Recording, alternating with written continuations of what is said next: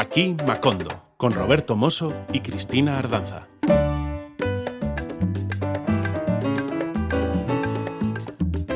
Os damos la más cordial bienvenida aquí a Macondo y os animamos a buscar acomodo en las ondas radiofónicas de Radio Euskadi y Radio Vitoria. Tenemos por delante un buen rato dedicado a la música latina, así que ponte cómodo. Y tenemos compañía, más allá de la estupenda audiencia que enriquece siempre nuestros encuentros, hay más compañía pero querrás decir más allá, no, más acá, ¿no? Porque nuestra compañía hoy en el programa son dos personajes a los que hemos invitado a compartir nuestro Macondo de hoy porque creemos que tienen mucho que aportar al programa. La aportación de nuestros invitados hoy será doble. Compartirán con nosotros su vasto conocimiento de la música que se hacía en las primeras décadas del siglo pasado, en lo que se refiere a música latina, y nos prestarán algunos discos de su enorme colección de añejas placas de pizarra. Así que hoy tenemos por delante un Macondo picapiedra de sonido añejo y crepitante.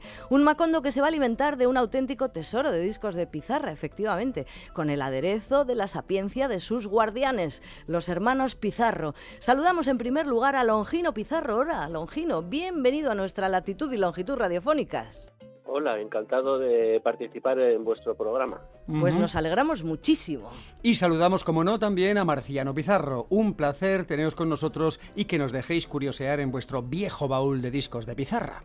Hola, buenas tardes y muchas gracias a vosotros por invitarnos. Bueno, para quienes no os conozcan ni sepan de vuestras fechorías, una pequeña sinopsis. Los hermanos Pizarro llevan por lo menos 20 años en el mundo de la radio con esta original propuesta, y yo diría que única, melodías pizarras. En un principio los hermanos radiofonistas fueron tres, también había un bienvenido, además de Longino y Marciano. Estos dos son los que hoy están en nuestro Macondo Pizarro, aunque solo Marciano se mantiene pertinaz en sus afanes y fiel a la radiodifusión. Y mm, por partida doble además, porque Marciano, además de las melodías pizarras en Radio 3, tú arrancaste con otra derivada en Radio Clásica, ¿verdad? Un programa titulado 78 RPM. Y en ambos programas pones estas antiguallas, pero contadnos, por favor, ¿cuándo y cómo empezó todo? Pues empezó más o menos como en el 2006 o así, que empezamos a hacer unos discoforum. Eh, bueno, hacíamos como actuaciones clandestinas, pues en el sótano de tiendas de discos, en locales abandonados, en fin, en los sitios más peregrinos. Y la cosa consistía pues en poner unos cuantos discos y comentarlos con, con el público. Y en una de esas performances pues apareció Diego Manrique y entonces pues se ve que me gustó lo que hicimos y nos y nos ofreció la posibilidad de hacer un programa de radio en, en Radio 3. Pero nosotros llevábamos ya como 20 años así, como bien decías, pues coleccionando, coleccionando pizarras. ¿Es cierto que en un principio hubo una herencia o algo así? Sí, la de nuestro anciano padre que, bueno, atesoró verdaderas maravillas durante años y años, claro. Ese es el grueso de nuestra colección. Luego nosotros hemos ido pues adquiriendo cositas, pero en fin, básicamente se basa en la colección de padres. ¿Qué os podríamos considerar más? ¿Coleccionistas, melómanos o melópatas, como dice nuestro amigo Lamberto? Pues coleccionistas, yo creo que no nos, no sé mi hermano, pero creo que no nos consideramos coleccionistas, más atesoradores o acumuladores de, de, discos. Acumuladores de discos, pero también apasionados por la música que está grabada en esas, en esas placas, ¿no? Por supuesto, vamos por supuesto, creemos que es una música muy, muy viva, lo que se grababa en directo y entonces por eso resulta tan inmediata, aunque sean antiguas ya de hace 80, 90 años, suena, siguen sonando fresquísimas, ¿no? Porque es como, como sonar, como prácticamente como oírlo en vivo. Y sobre todo que cuando empezamos a hacer el programa, eh, muchas de esas canciones, de esos discos, nunca se habían emitido en la radio hasta que llegamos, o sea que eran de total actualidad.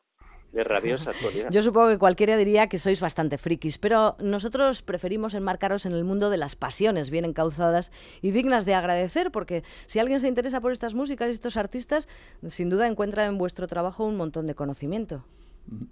Bueno, quizá una pregunta fundamental sea la que tiene que ver con la cuestión técnica, ¿no? ¿Cómo se reproducen estos discos, no? Es una pregunta obligada. Sigue habiendo fonógrafos, como el que acompaña al perrito de la voz de su amo, ¿no? Eh, ¿Los hacen ya con su puerto USB correspondiente o alguna de esas cosas modernas, Bluetooth, yo qué sé? Pues, pues sí... perdón, hermano. No, hermano, hermano, lúcete, por favor. hay todo tipo de reproductores. Eh, no es recomendable usar los antiguos gramófonos ya que tenían una aguja de metal y lo que hacen eh, no es otra cosa que erosionar y desgastar los discos hasta convertirlos en una lija, o sea, algo inaudible. Eh, lo que existe ahora pues son los típicos platos de 45 y 33 revoluciones que también tienen eh, la opción de 78, lo único que tienes que hacerte con las agujas apropiadas. Bueno, pues yo creo que ya va siendo momento de entrar en harina, ya podéis ir poniendo la aguja en el surco porque queremos empezar a disfrutar del sonido pizarro. ¿Tenéis algo bonito y sabroso por ahí para empezar? Benimoré. Sí, una cosa de, el bárbaro del ritmo. De, de Benimoré. Nada menos que de Benimoré, sí. Qué grande, qué grande. Un mambo además de, del 51 de RCA Víctor que grabado en México, que bueno, que nosotros en todas las las pinchadas que hacemos solemos poner esta canción porque porque nos motiva mucho. Acaba de salir una versión nueva, no sé si la habéis escuchado, de la propia Omar Portuondo. Pues le, ha dado un toque muy gracioso. Mm. Para la edad que tiene, ¿no? Que ya creo que anda por cerca de los 90, vamos. Sí. Pero ya no graba en pizarra, ¿eh? No, ya.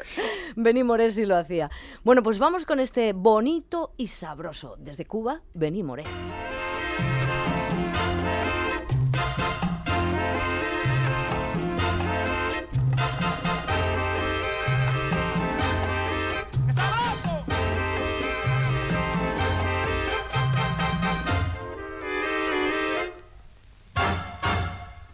Qué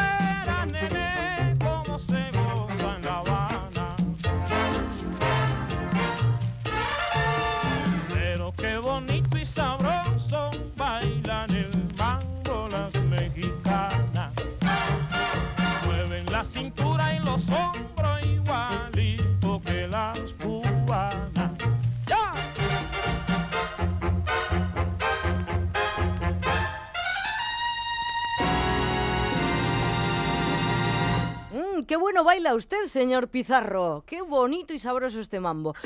Eh, ¿Has dicho que se grabó en México? Sí, en México. Es que Benny Moré, antes de triunfar en Cuba, estuvo bastante, bastantes años en, México. Como Pérez Prado. Sí, como Pérez Prado, exactamente. Y le ayudaron mucho, por ejemplo, el trío Matamoros en sus inicios. Un caso curioso el de Beni, que es un artista que lo mismo se reivindica desde una y otra tendencia, digamos, de, la Cuba actual. ¿no? a todo el mundo le parece bien y todo el mundo habla de él con, exactos eh, piropos. Mm. Aunque tengo entendido que no fue un hombre de muchos directos, fue más bien un hombre de, grabaciones. Sí, sí, sí, grabó más. Es que el hombre pues tenía, tenía problemas de salud. O sea, tenía un, pues un tumor así muy muy pronunciado en el estómago, ¿no? Y entonces por eso llevaba los pantalones tan arriba. Es, que es curioso. Vaya, no conocíamos esa circunstancia. Bueno, lo que sí sabíamos era que, que, que, le llamaban el sonero mayor de Cuba y no el era bárbaro del ritmo. El bárbaro del ritmo también. le hemos escuchado en infinidad de ocasiones porque su popularidad fue enorme. En cambio, a Anselmo Sacasas no le conocemos. ¿Quién es, quién es Anselmo? Contadnos. Bueno, eso mi hermano lo va a clavar porque es, fanático de Don Anselmo Sacasa. Bueno, era un pianista cubano que, bueno, comenzó haciendo, musicando películas de mudas y, de ahí ya, ya pasó a, formar su propia orquesta con acompañado de Miguelito Valdés. Y, bueno, eh, vamos a escuchar un tema que nos gusta mucho, la atómica humana. Yo creo que es una, una guaracha de nuestras preferidas. Bueno, en la que compara al poder de la bomba atómica al poder destructor de la suegra. Esto políticamente correcto a estas alturas del siglo XXI seguramente no es. Pero eran otros tiempos. Pero eran otros tiempos, efectivamente. Han pasado por lo menos 100 años sobre esta La Atómica Humana de la orquesta de Anselmo Sacasas.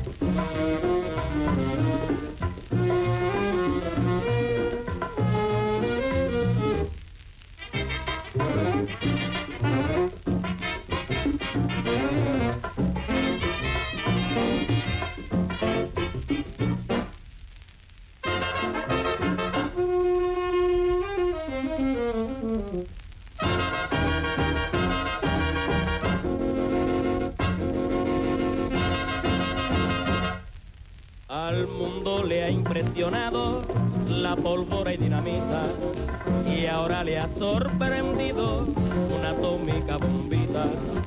Si yo tirara a mi suegra en Berlín o en Japón, pero qué bomba, ni qué bombita, qué bomba ni qué bombón. La atómica con mi suegra no tiene comparación.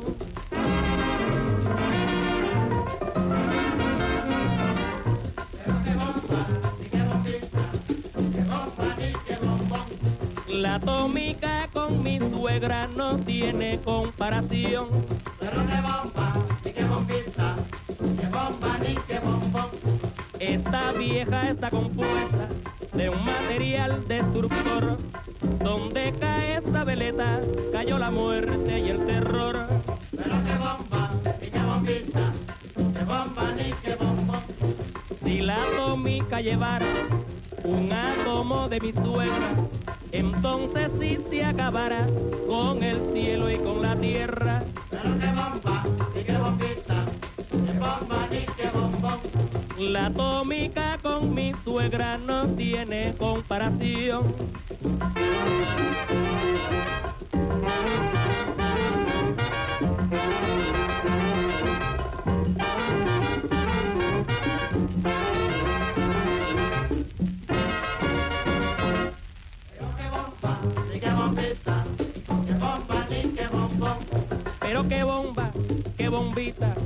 Que cayó en el Japón.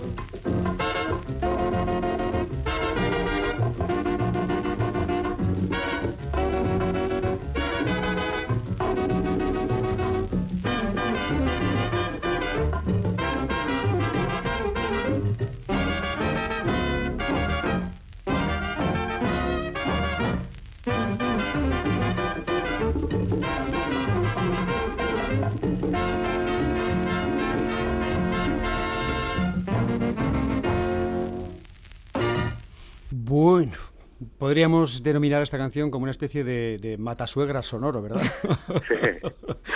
Bueno, y lo que viene por aquí sí que es curioso. Yo sí que recuerdo hace años que me sorprendió muchísimo saber que había un Antonio Machín anterior al que conocemos. Claro, ninguno de nosotros somos de la generación que vio triunfar a Antonio Machín. Bueno, quizás ya un poco mayor sí, ¿no? Pero todos lo asociamos con sus gardenias, eh, en fin, con sus angelitos negros, con esas canciones que eran pues una mezcla entre sensibleras, eh, románticas y, bueno, desde luego que pertenecen al, a la banda sonora de la generación de, de nuestros padres, ¿no? Pero hubo un Machín anterior, ¿verdad? Sí, y además me alegra que, que hayas dicho esto, ¿no? Porque la gente eh, aquí en este país de Machín tiene una idea muy equivocada, ¿no? Eh, el Machín, por ejemplo, viene a España en la guerra civil, ¿no? Porque él cree que va a durar poco la Segunda Guerra Mundial. Entonces elige España porque tiene una novia en Sevilla, porque su hermano trabaja aquí, en fin. Y entonces pues graba por primera vez en 1942 y, y no le conoce nadie, un hombre que, que en el mundo es, es, es, un referente, ¿no? Que ha vendido un millón de discos con el manisero a principios de los 30 y aquí no le conoce absolutamente nadie. Y es gracias a un actor español que siempre hacía de mexicano, un tal Fernando Sancho, que le dan una oportunidad para ser vocalista de una orquesta, la orquesta de los Miuras. Y no es hasta 1947 cuando ya graba, perdón, pues Angelitos Negros, y entonces es ya cuando se convierte en una figura verdaderamente popular, pero que ya ha perdido voz, que se ha comercializado en extremo, que es el bolero crepuscular este blandengue. Pero es verdad que en los años 60, como bien decías, con el cuarteto Machín hace absolutas maravillas. Sí, y además unas letras muy vitalistas y que a menudo, bueno, en algunos casos al menos yo recuerdo que son, pues, por ejemplo, apologías de la marihuana. Sí, sí, claro. ¿Quién lo iba a decir, no? Sí. Curiosísimo. Sí, porque eh, sí, sí, bastantes canciones cubanas hacían referencia a la marihuana, sí. Bueno, y la canción que vamos a rescatar de vuestra colección de discos de pizarra, ¿de qué tiempo es y de qué va? Es, es de, 19, de 1934 de las últimas que grabó con el cuarteto Machine en Nueva York, uh -huh. porque se fue detrás de un hombre muy muy enamoradizo, ¿no? Y entonces conoció en Nueva York una bailarina sueca y se fue, lo abandonó todo y se fue con ella a Suecia. Y a partir de entonces, de, desde el 35 hasta que viene a España, pues triunfa en Inglaterra, en Escandinavia, en Alemania, en todos los países y, y grabando además muchísimos discos también muy buenos. Uh -huh. Y esta, pero esta del 34 para el sello Víctor. Muy bien, pues su título es Vacilando, Cuarteto Machín, aquí en el Macondo Pizarro de hoy.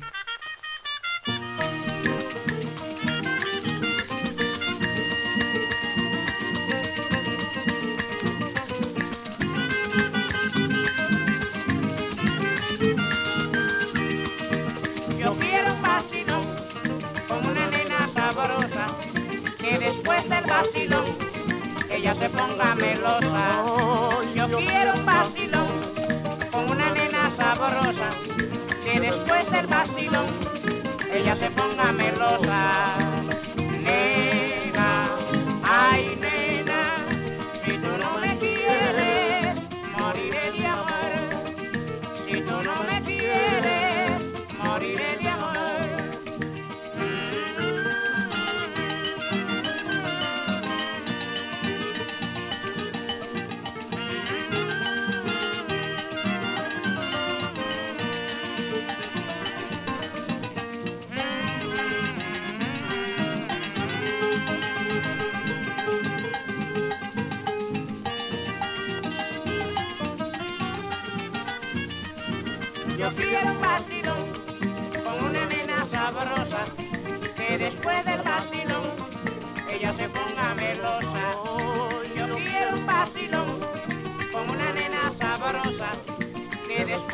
Después del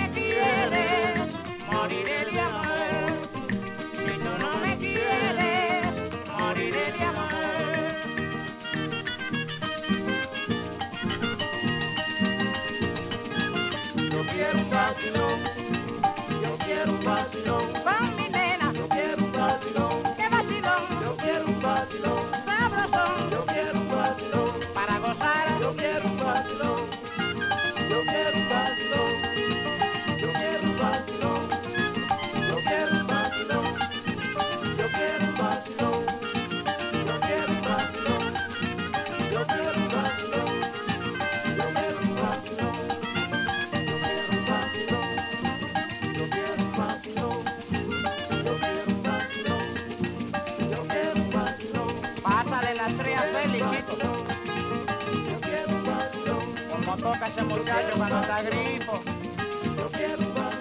Dame la mota, Daniel, dame la mota, chico. Para ponerme siloncito. Pásame la chicharra, por Dios. María, que vacilón. Dámela, dámela. Dame la chicharrita, dame la chicharrita. Ya estoy siloncito, ya estoy siloncito. Yo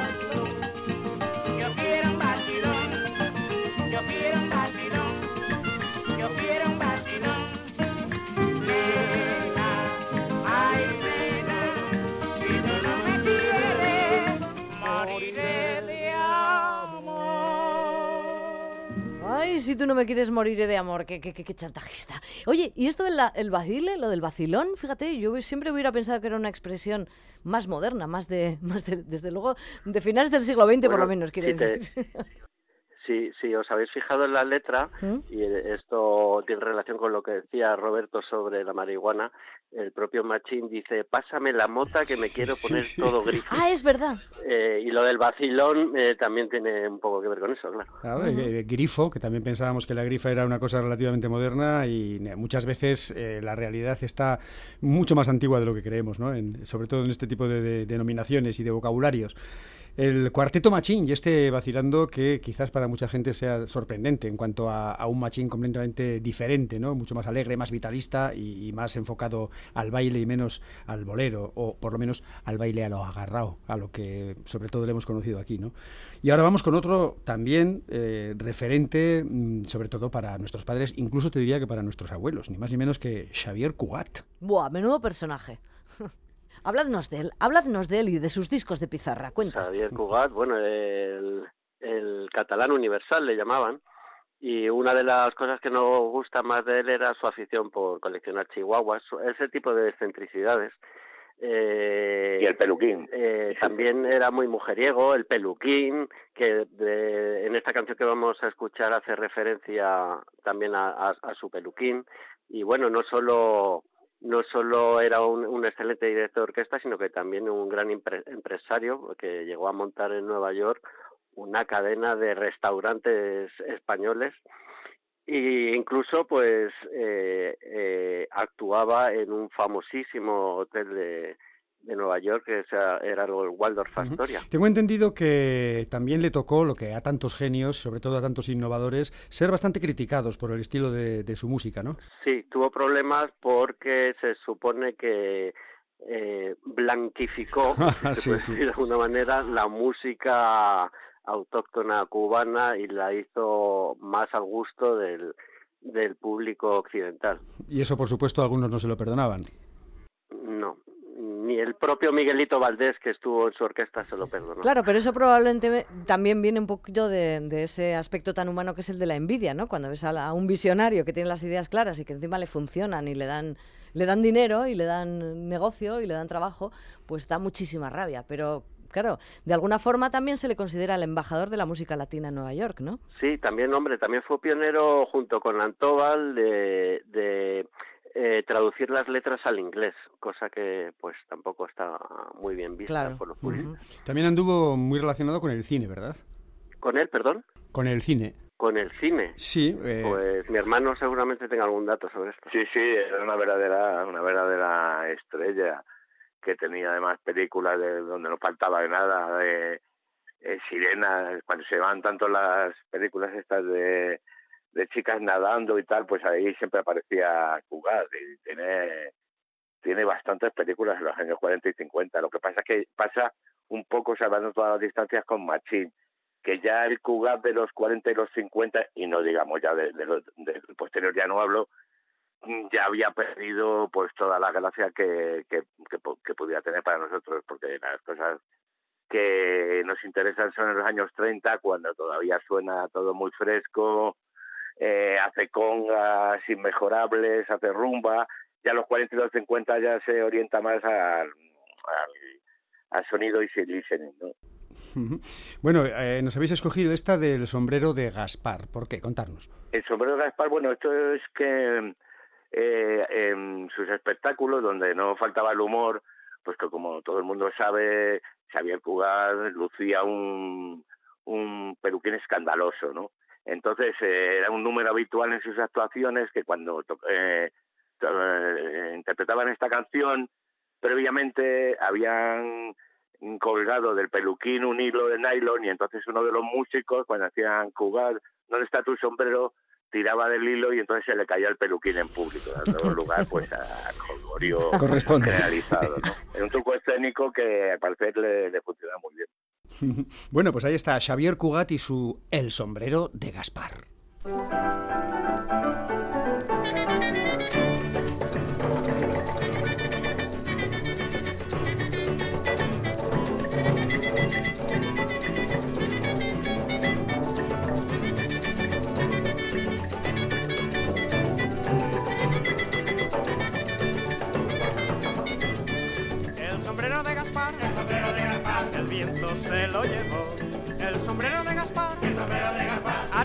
Que lo perdió. El sombrero de Gaspar, el sombrero de Gaspar, más nunca se lo encontró. El sombrero de Gaspar, el sombrero de Gaspar, el viento se lo llevó y Gaspar se sonreía con sonrisa de dolor porque aquel sombrero nuevo se le fue y lo abandonó. Lo buscaba noche y día, pero nunca lo encontró.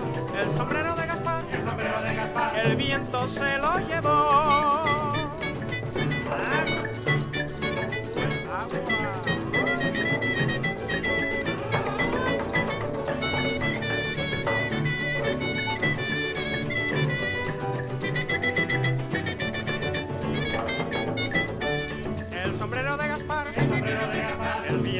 Se lo llevó. El sombrero de Gaspar, el sombrero de Gaspar, a tiempo que lo perdió. El sombrero de Gaspar, el sombrero de Gaspar, más nunca se lo encontró. El sombrero de Gaspar, el sombrero de Gaspar, el viento se lo llevó. Al igual que ese sombrero, sucede con el amor. Hay veces que se va lejos y solo queda el dolor. Ay, Gaspar, yo te aconsejo que lo busques por favor. El sombrero de Gaspar, viento se lo llevó. Jugar, jugar, ¿a dónde está tu sombrero? Yo no sé, sé que lo he perdido. Ay, no sé cómo, dónde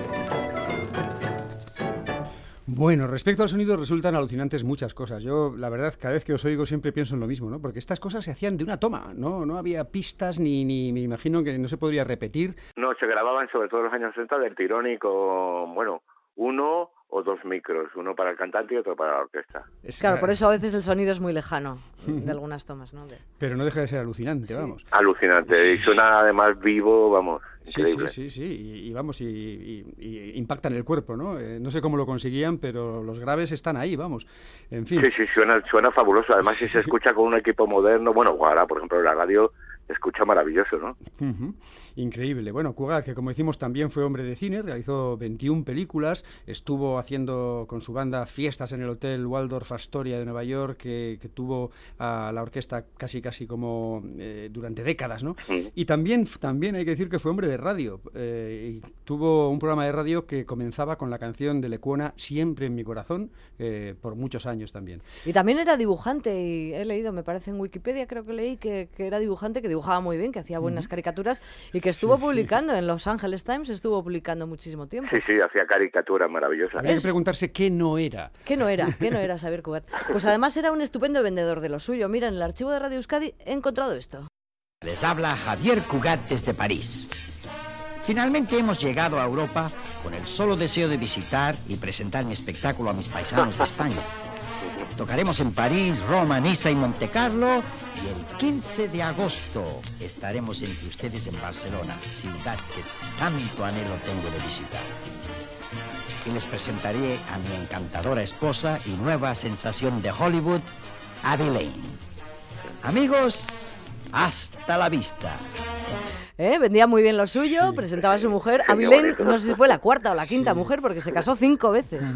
Esa está totalmente unida a mi recuerdo. El único recuerdo que tengo yo de Cugat, que es un recuerdo de niñez, eh, yo siempre le veía con la tal Avilene, a la que promocionaba constantemente. Yo creo que la quería convertir en una gran artista internacional.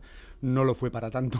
Yo como soy algo más jovencita que tú, yo solo reconozco, vamos, le recuerdo con sus ojos pequeñitos y con un pequinés en la mano y dirige- dirigiendo una orquesta. No sé. con el pequinés y todo, dirigía Con el pequinés en la mano, sí, sí.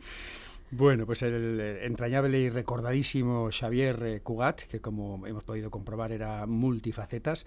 Y, Y vamos ahora con los Santoval, que de esto nos Sí. tiene que hablar Longino. La historia de los Santoval también me ha parecido, bueno, interesantísima. Pues sí, el señor Antobal era ni más ni menos que hermano de Don Azpiazu, el, el creador, bueno, el intérprete con machín del, del manisero.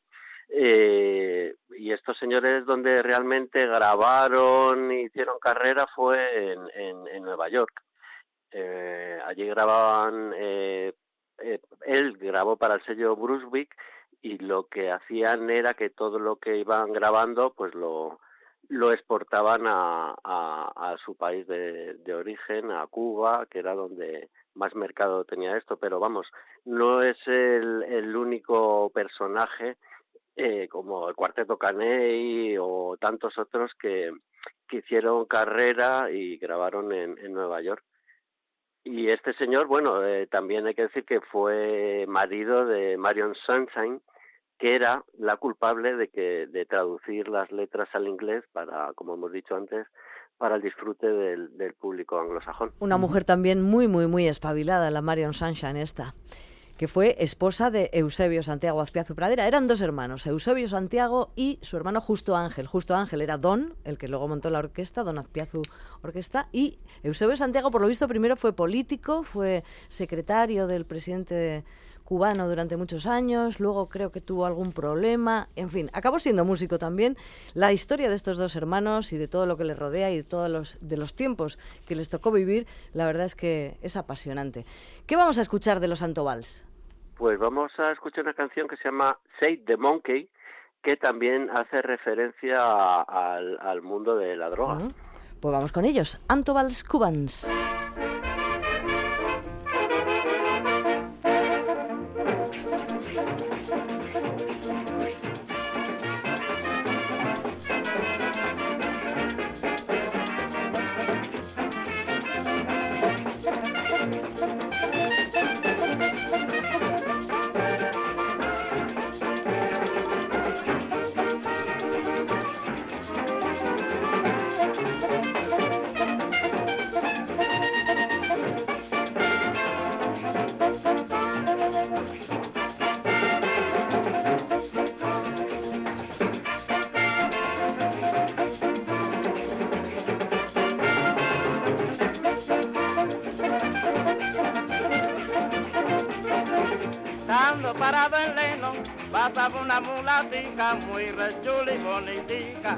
Mujer de Magdaleno.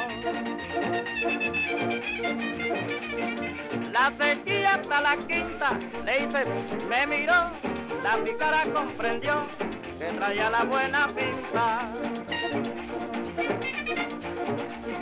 A vacilar, no se puede, a cumbanchar, no se puede. Vamos a bailar. No se puede. Vamos a tomar. Se.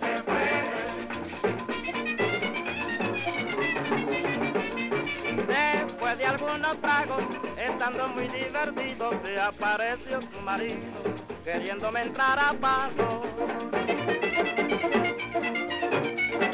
Tengo fama de dar coba y encendí una marihuana. Tranquilo quedó el andoba y ahí me salvó la campana. A vacilar, barcaza.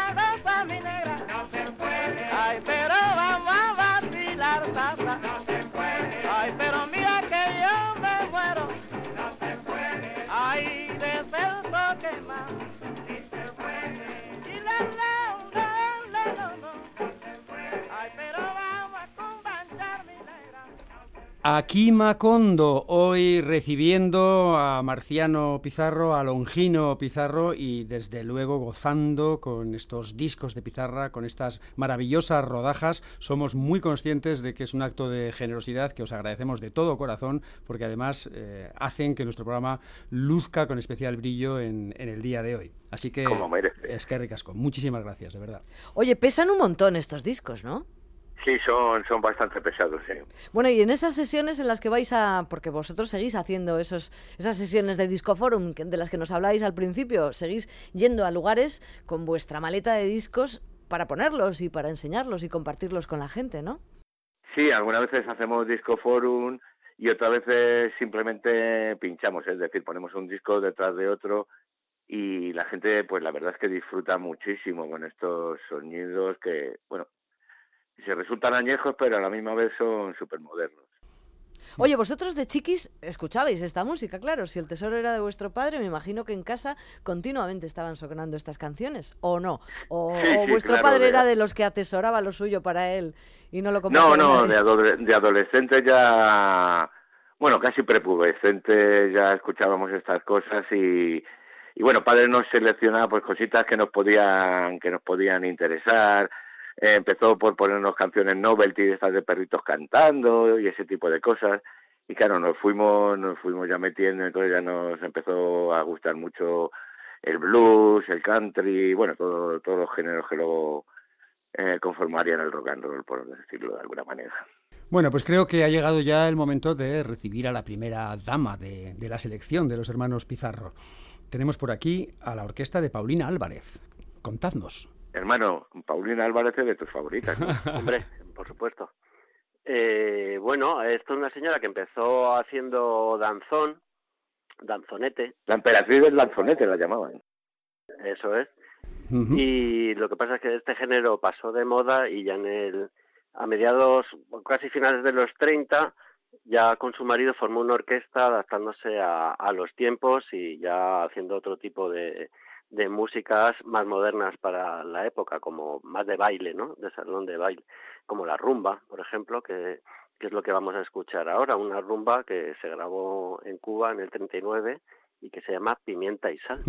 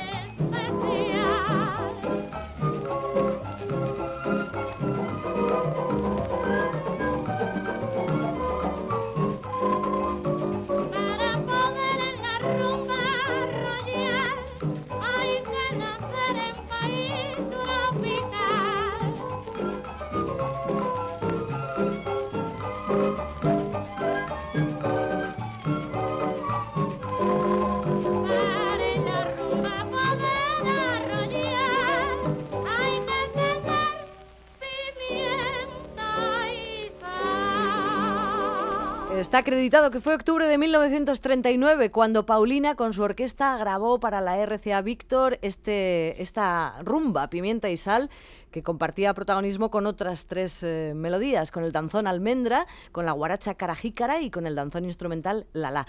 Bueno, el caso es que esta mujer, por lo que yo he podido informarme, hermanos Pizarro, era una mujer de rompe y rasga que rompió varios moldes. De hecho, con solo 19 años ya se le veía y se le escuchaba como cantante principal de la orquesta Elegante que dirigía Edelmiro Pérez.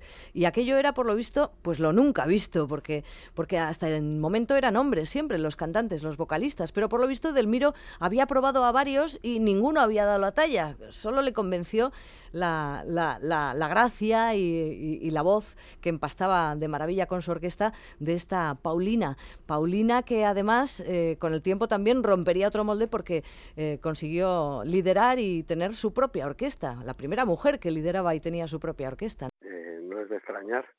No sé si habéis programado la, de, la del septeto Anacaona, Eh, sí, pero también era una de las primeras orquestas femeninas que, que grabaron. pues si quieres vamos con ellas ahora. Ah, muy bien. Vamos con ellas, vamos con las eh, eh, Anacaona, que efectivamente era una orquesta íntegramente formada por mujeres, ¿verdad? Y aquello también era muy novedoso. Sí, era la primera, la primera orquesta cubana de todo mujeres, que, que yo creo que después no ha habido muchas más en aquella época, en la edad de oro me refiero. Bueno, pues algo bueno es lo que nos trae el septeto Anacaona.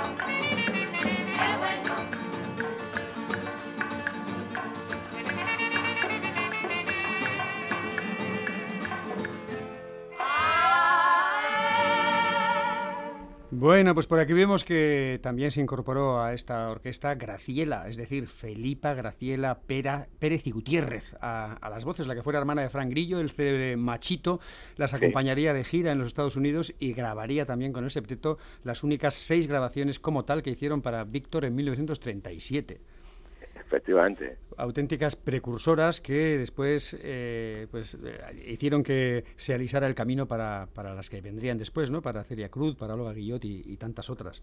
Menudas joyas que nos estáis trayendo por aquí.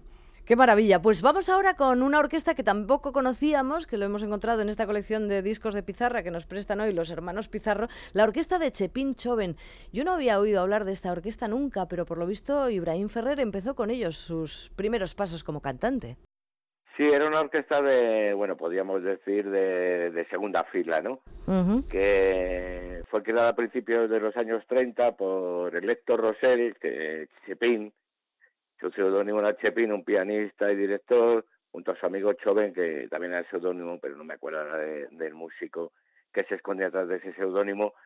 Y ya empiezan a grabar en los años 40, obtienen un éxito bastante grande con el Platanal de Bartolo, ya los 50, pero la canción que vamos a escuchar, pero qué picazón, también resulta absolutamente irresistible. Ah, Efectivamente, a mí me tiene loca esta canción. De hecho, estábamos viendo, no nos va a dar tiempo a escuchar todo lo que teníamos previsto yo, pero no nos podemos dejar fuera a la orquesta de Chepín Choven con este Pero qué. Picazón.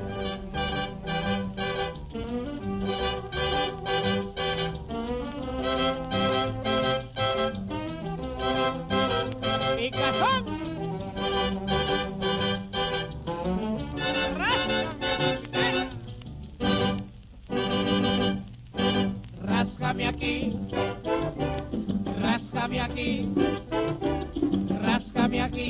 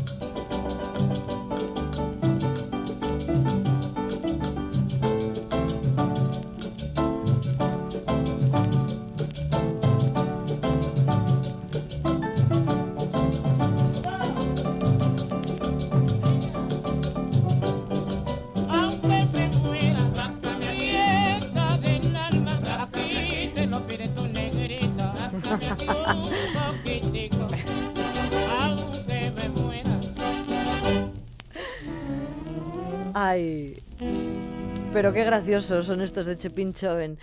Una de sus muchísimas grabaciones, porque he visto también que este grupo fue muy prolífico. Esta canción titulada Pero qué picazón, firmada por el Héctor Rosell, se grabó el 4 de abril de 1947. Hermanos Pizarro, qué maravilla, qué tesoro. Qué pena que se nos vaya acabando el tiempo y tengamos que ir poniendo punto final y decidiendo qué tema de los dos que nos se nos quedaban ahí en, el, en la cartuchera, va a servir para despedirnos. O bien los colombianos, los corraleros de Majagual, o el mexicano Miguel Salas, tenéis para elegir. El otro lo escucharemos quizá en, otro, en otra edición de Aquí Macondo. Si nos vas a elegir, pues preferimos Miguel Salas. ¿Qué pasa? ¿Qué tenéis con Miguel Salas, con este mexicano? Pues le tenemos mucho cariño porque precisamente por esto que estábamos comentando fuera de antena, que es un personaje bastante oscuro y poco tratado. De hecho, no existe ninguna recopilación ni se hace mención a él en ninguna parte y, eso pues nos mo- motiva mucho a la hora de investigar sobre él y de descubrir sus grabaciones que no son muchas. Bueno, pues eh, vosotros obviamente tenéis aquí la última palabra y además, teniendo en cuenta que este hombre efectivamente es bastante menos conocido, creo que se ha merecido poner la guinda, el punto final a este programa especial en el que hemos podido gozar de una de las cosas que a los melómanos pues más nos pueden gustar y es que alguien que sabe pues te vaya contando cosas y te vaya diciendo de estos, de los otros y presentándote su colección, algo que alguna vez todos hemos hecho en casa de algún amigo de alguna amiga y que aquí nos gusta hacer también en la propia radio. Hermanos Pizarro, muchísimas gracias y espero que hasta una próxima ocasión. Claro, muchísimas gracias a vosotros y lo hemos pasado fenomenal, vamos. Pues un- Gracias. Un, placer, un placer compartido, de verdad. Gracias, Longino. Gracias a vosotros, Hasta otra ocasión. Chao. encantados.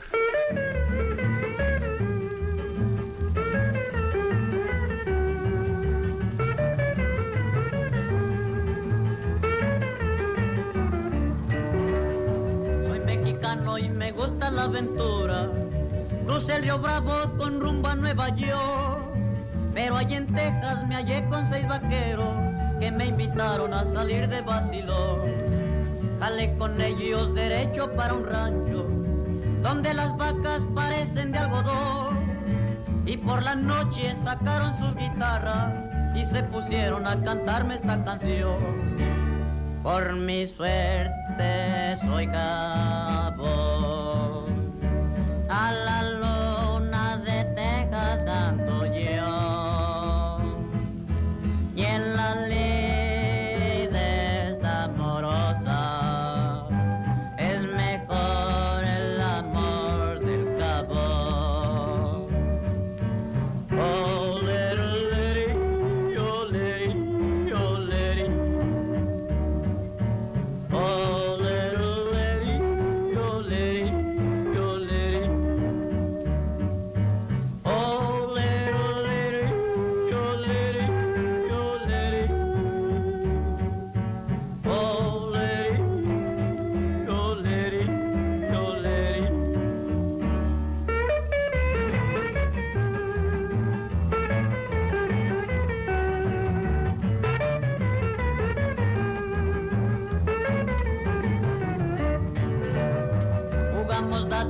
echamos unos tragos.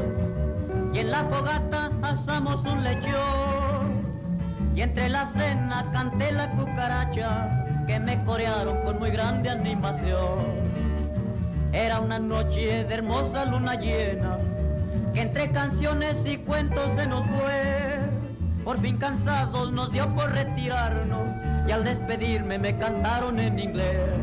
Merrily we're all alone, roll alone, roll alone. Merrily we're all alone, rolling all day long. Merrily we're all alone, roll along, roll along. Merrily we're all alone, rolling all day.